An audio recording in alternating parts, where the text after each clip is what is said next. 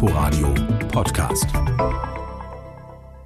Mit Ute Büsing in unserem Literaturmagazin schauen wir heute in Richard Rousseaus Amerika. Wir stellen den Friedenspreisträger des deutschen Buchhandels vor und wir werfen einen Blick zum online ausgetragenen Bachmann-Lesewettbewerb in Klagenfurt. Wenn Sie nicht verwechselt werden wollen mit einer Person, die Selbstbestimmung für überflüssig hält oder gar mit einer Person, die eine alleinige Deutungshoheit für sich beansprucht, plädiere ich doch dafür, Sprache als eine Post-it-Note zu begreifen, als ständige Erinnerung daran, dass Diskriminierung existiert und dass unsere eigene Haltung dazu in der Wortwahl oder der Schreibweise deutlich werden kann. So Sharon Dodua Utu in ihrer bemerkenswerten Eröffnungsrede dürfen Schwarze Blumen malen. Mehr zu dem dieses Jahr digital ausgetragenen Lesewettbewerb dann später in der Sendung. Herzlich willkommen zu Quergelesen. Wir beginnen unsere kleine Rückschau auf die literarische Woche mit zwei traurigen Nachrichten. Am Freitag starb in seiner amerikanischen Wahlheimat Los Angeles der spanische Bestsellerautor Carlos Ruiz Zafón mit nur 55 Jahren. Vor allem seit seinem Weltbestseller aus der Zeit der Franco-Diktatur Der Schatten des Windes galt er als der Dickens von Barcelona. Tanto La sombra del viento como El juego del ángel son historias que forman parte de un ciclo. Der Schatten des Windes und das Spiel des Engels sind die ersten beiden Teile eines Zyklus, der letztlich vier Romane umfassen soll. In jedem von ihnen spielt der Friedhof der vergessenen Bücher eine Rolle und auch das gotische Szenario der Stadt Barcelona, Trotzdem ist jeder der vier Romane für sich abgeschlossen. Alle diese Romane haben die Literatur zum Thema. Sie erzählen von Menschen, die Bücher hassen, lieben, vernichten oder schreiben wollen, die sie verkaufen oder kaufen und so weiter.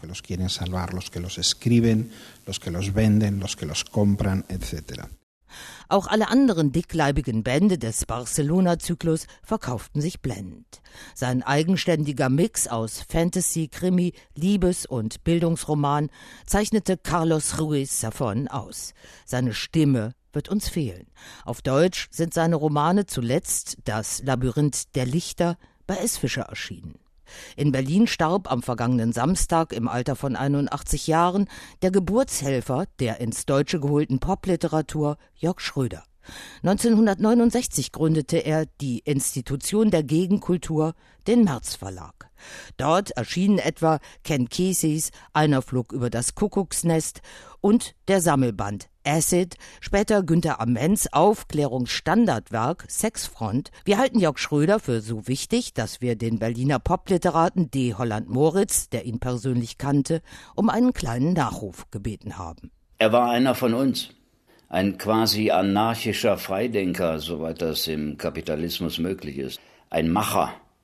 Und gerne hätte ich als Nach-68er etwas von seinem Schneid gehabt.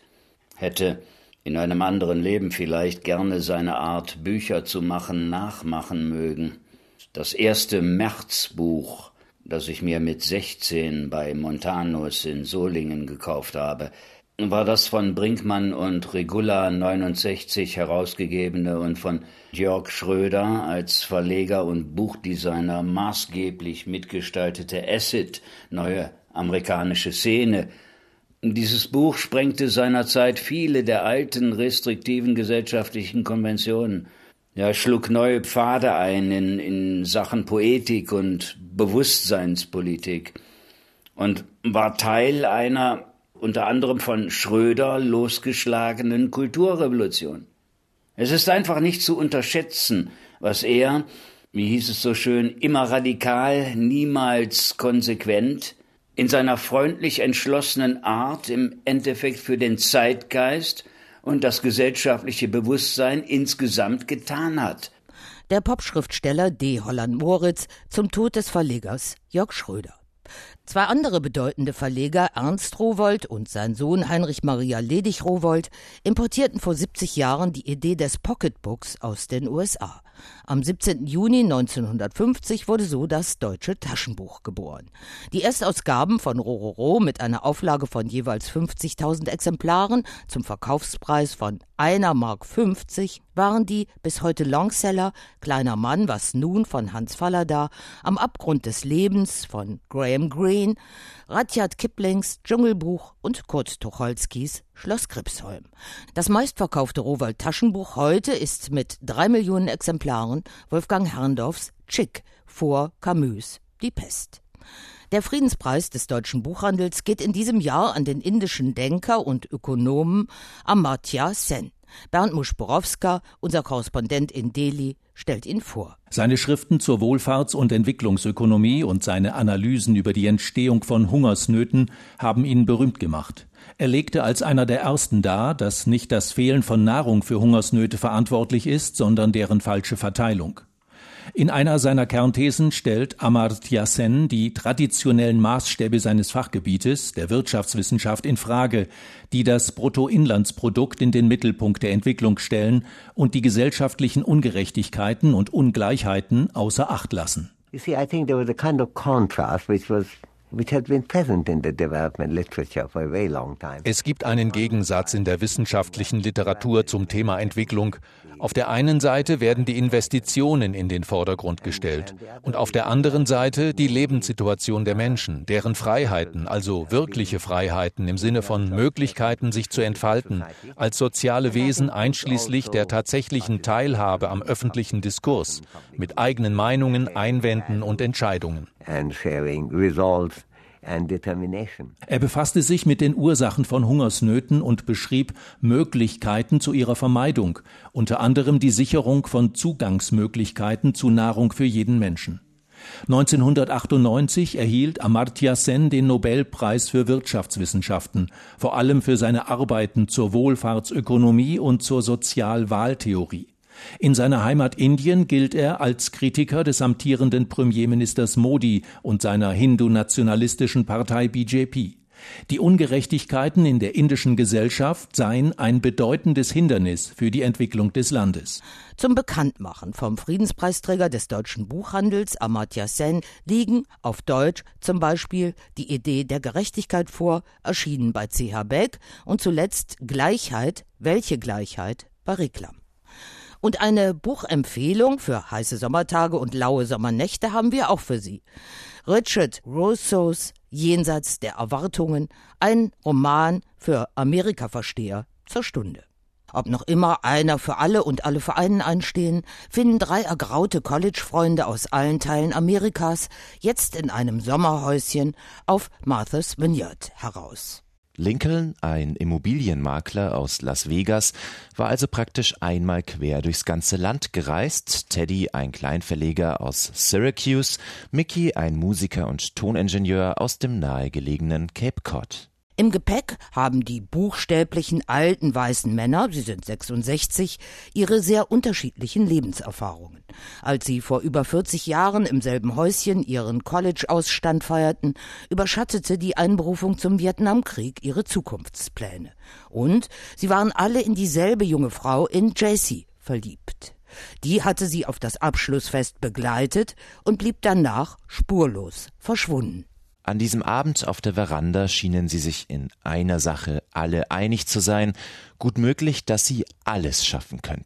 Ob diese Empfindung nun wahrhaftig war oder, wie der Vietnamkrieg und die Welt, die sie im Begriff waren, in Besitz zu nehmen, eine einzige gleißende Lüge, war in diesem Moment irrelevant. Wie vom Geist des magischen Ortes am Meer gesteuert, drängen Jaycee und ihr mysteriöses Verschwinden in den Mittelpunkt des Wiedersehens.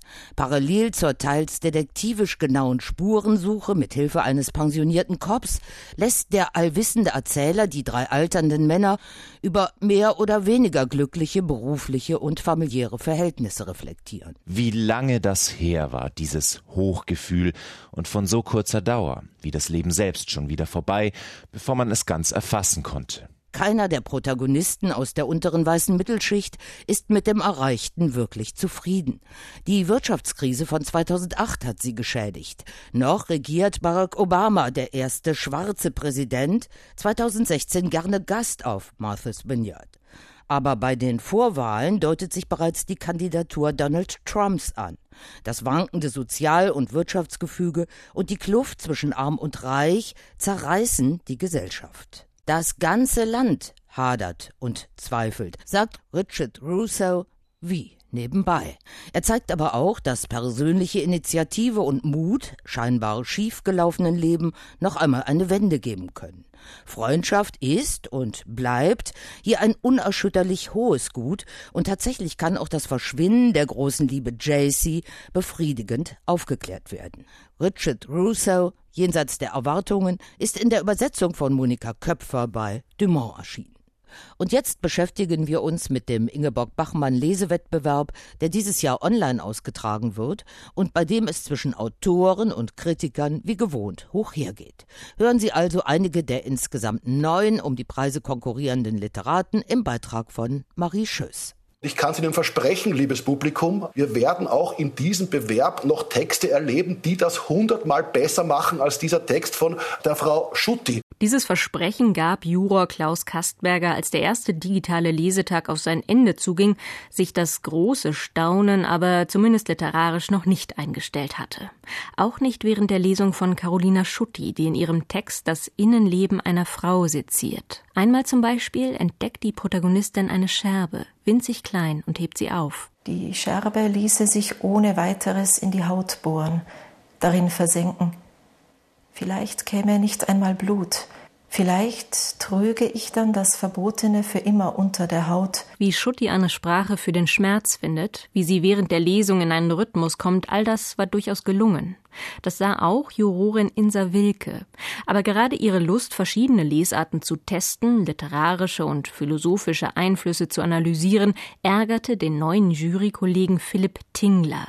Der gab sich betont antiakademisch und hatte schnell genug von verschiedenen Reflexionsebenen. Ich will hier Textarbeit betreiben und nicht die zehnte Reflexions- und Abstraktionsebene hören. Das ist ein total konventionelles Textmodell mit rezeptartigen Zutaten, was in gewissen Kontexten wie offenbar dem, wo wir hier sitzen, super Chancen hat, weil es auf Ohren trifft, die Kunst erwarten.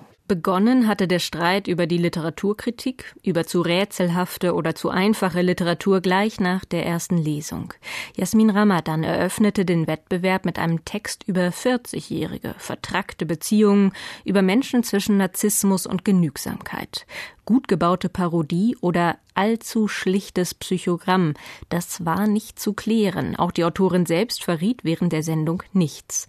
Dabei wäre das möglich. Die Lesungen sind zwar voraufgezeichnet, aber die Lesenden während der eigenen Lesung und der anschließenden Diskussion zusätzlich live zugeschaltet. Ja, das war merkwürdig, weil ich saß ja auch vor dem Tablet und habe die ganzen Juroren gesehen, aber ich habe nicht diese Fernsehansicht gehabt. Also ich wusste auch überhaupt nicht, wann ich eingeblendet war und wann nicht. Ne? Schon der erste Tag zeigt die Bandbreite der Formen, aber auch der Themen der Autoren. Künstliche Intelligenz und ihre Wirkung auf Kreativität und Kriegsführung europäische Politik und Erinnerungspolitik, eine Fantasiewelt auf den Spuren von Computerspielen und Cyborgs. Letztere entwarf Lisa Krusche in ihrer Erzählung. Was lebt hier? Plankton vielleicht oder auch, das würde Camille gefallen, Seeanemonen und fluoreszierende Seeschmetterlinge. Vom fehlenden Glitzern des Wörtersees einmal abgesehen, funktioniert das Format auch online.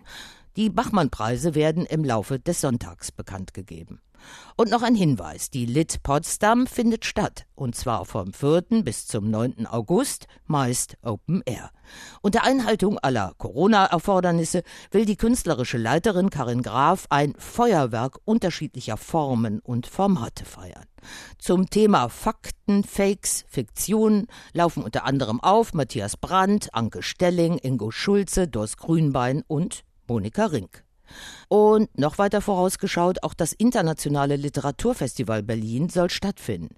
Wie gewohnt beginnt auch die 20. Ausgabe mit Berlin liest am Sonntag, dem 6. September.